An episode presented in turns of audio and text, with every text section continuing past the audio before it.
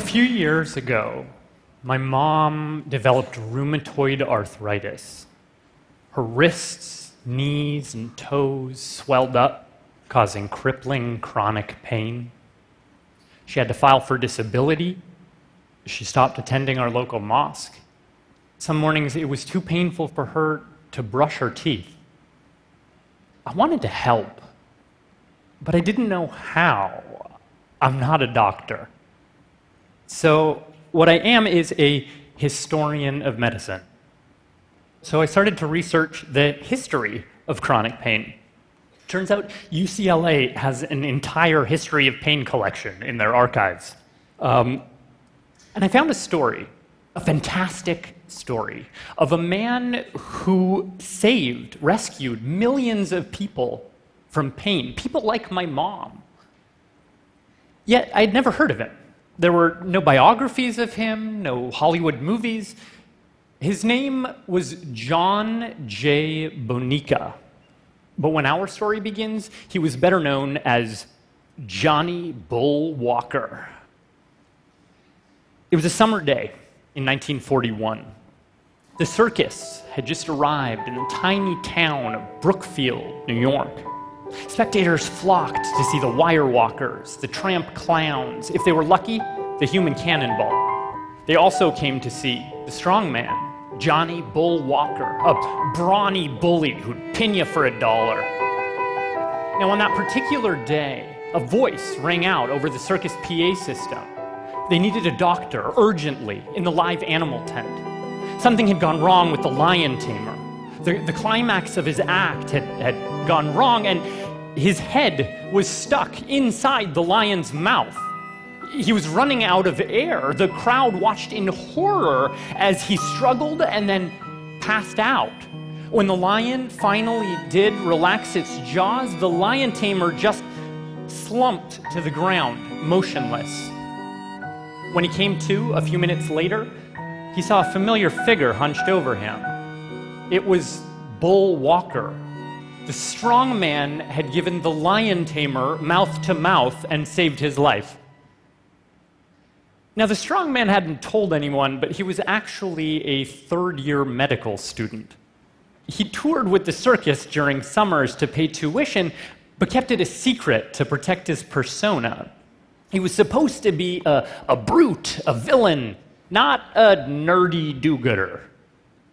His medical colleagues didn't know his secret either. As he put it, if you were an athlete, you were a dumb dodo.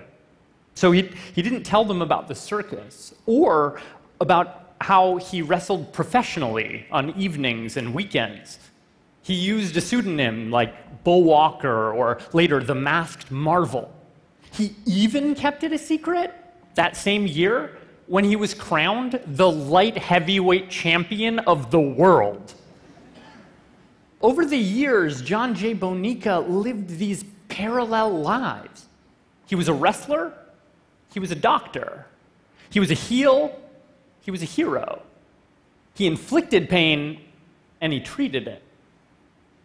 And he didn't know it at the time, but over the next five decades, he'd draw on these dueling identities to forge a whole new way to think about pain. It'd change modern medicine, so much so that decades later, Time magazine would call him pain relief's founding father. But that all happened later. In 1942, Bonica graduated medical school and married Emma, his sweetheart, whom he had met at one of his matches years before. He still wrestled in secret. He had to. His internship at New York St. Vincent's Hospital paid nothing. With his championship belt, he wrestled in big ticket venues like Madison Square Garden against big time opponents like Everett the Blonde Bear Marshall or three time world champion Angelo Savoldi. The matches took a toll on his body. He tore hip joints, fractured ribs. One night, the terrible Turk's big toe scratched a scar like Capone's down the side of his face. The next morning at work, he had to wear a surgical mask to hide it. Twice, Bonica showed up to the OR with one eye so bruised he couldn't see out of it. But worst of all, were his mangled cauliflower ears. He said they felt like two baseballs on the sides of his head. Pain just kept accumulating in his life. Next, he watched his wife go into labor at his hospital. She heaved and pushed, clearly in anguish.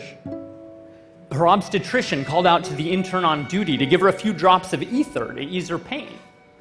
But the intern was a young guy, just three weeks on the job. He was jittery, and in applying the ether, irritated Emma's throat.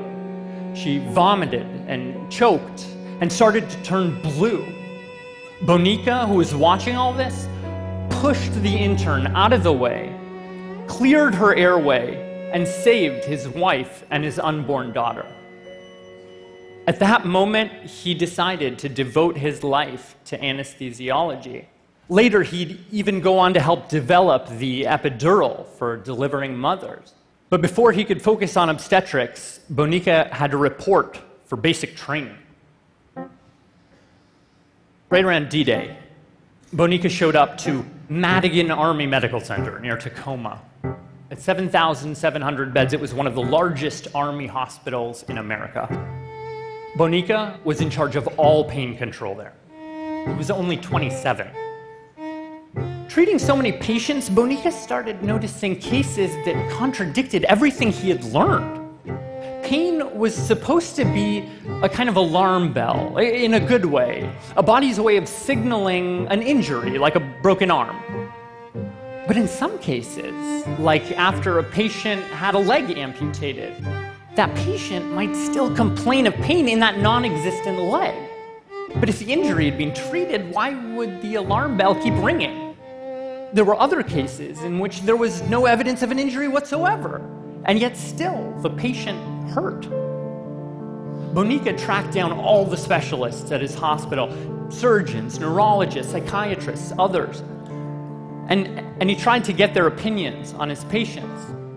It took too long, so he started organizing group meetings over lunch. It, it would be like a tag team of specialists going up against the patient's pain. No one had ever focused on pain this way before. After that, he hit the books. He read every medical textbook he could get his hands on, carefully noting every mention of the word pain.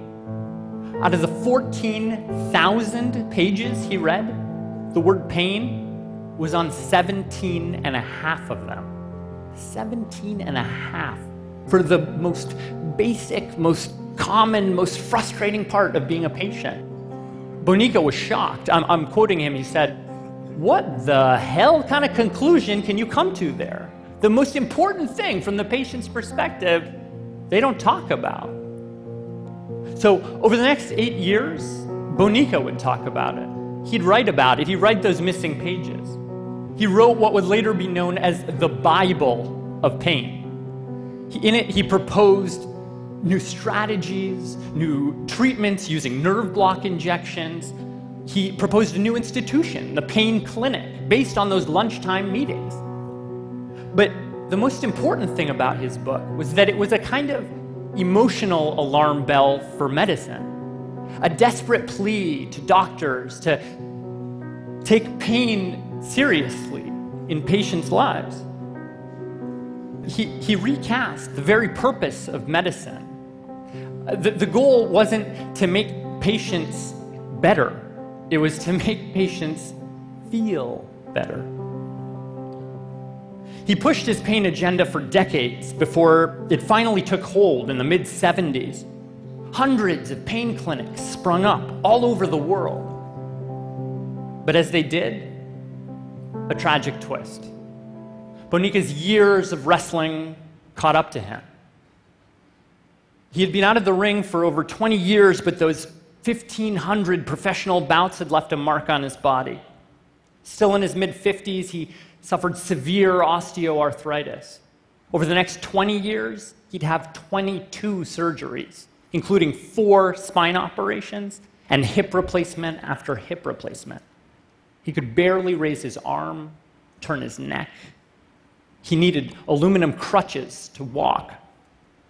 His friends and former students became his doctors.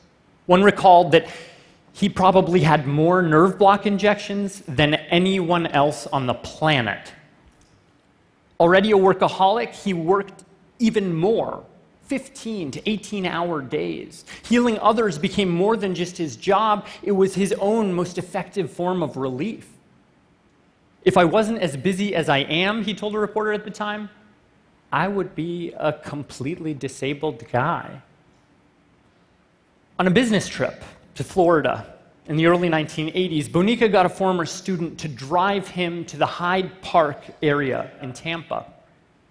They drove past palm trees and pulled up to an old mansion with giant silver howitzer cannons hidden in the garage. The house belonged to the Zacchini family, who were something like American circus royalty. Decades earlier, Bonica had watched them clad in silver jumpsuits and goggles doing the act they pioneered the human cannonball.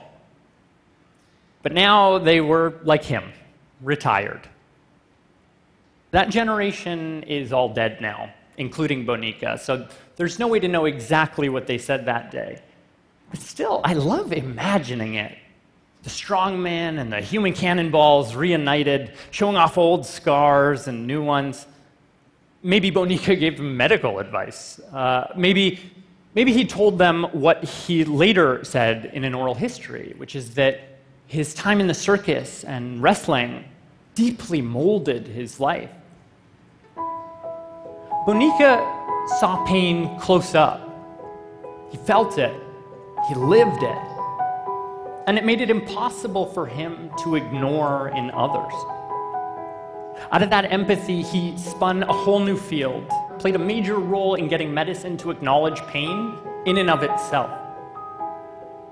In that same oral history, Bonica claimed that pain is the most complex human experience. That it involves your past life, your current life, your interactions, your family. That was definitely true for Bonica, but it was also true for my mom. It's easy for doctors to see my mom as a kind of professional patient, a woman who just spends her days in waiting rooms. Sometimes I get stuck seeing her that same way. But as I saw Bonica's pain, uh, a testament to his fully lived life, I started to remember all the things that my mom's pain holds.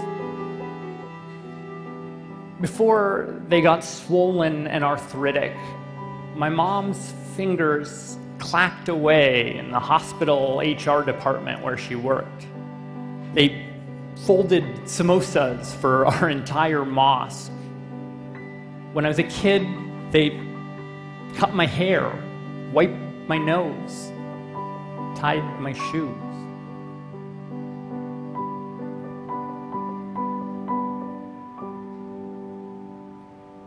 Thank you.